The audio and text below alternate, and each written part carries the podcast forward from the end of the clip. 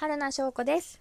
えー、久しぶりの関西弁配信やったー久しぶりですね、3回目。よいしょ。ちょっとでもね、この後すぐ九州のにいるお友達と噂のオンライン飲み？飲まないんですけどね。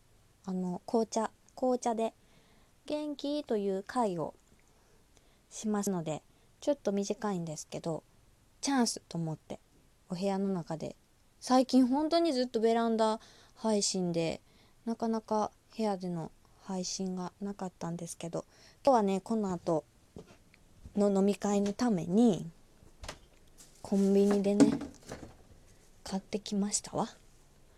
うーんと。カサカサカサカサ。あー冷蔵庫をバーンってしてしまいました。カサカサカサカサ。今日の今日のっていうか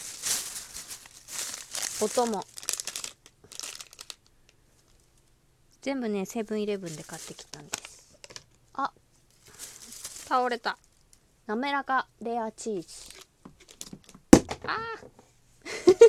めちゃくちゃガチャガチャいって3つ甘いもの買ってきました。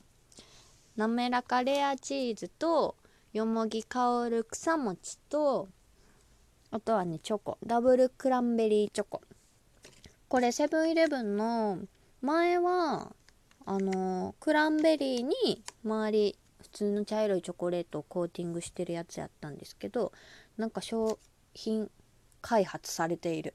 新しく周りのコーティングもクランベリーチョコになってますね。これは初クランベリーチョコ好きでちょいちょい買うのです。これをおやつにうーん紅茶にしよっかな。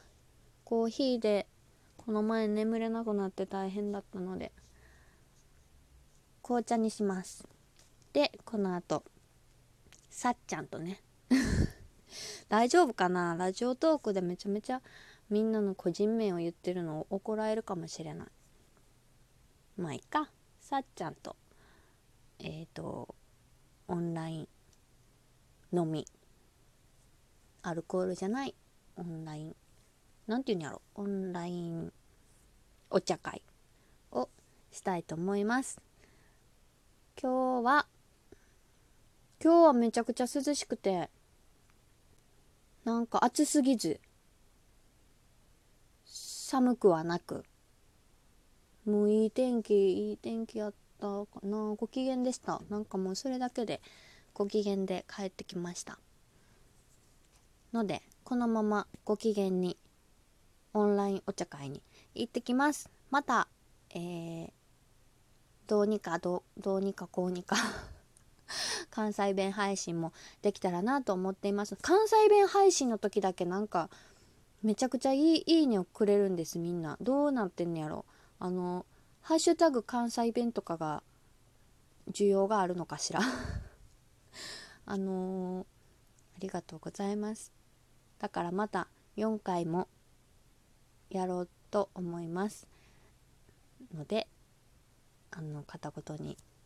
なんかなんかなんかばっかりになる。ねえ。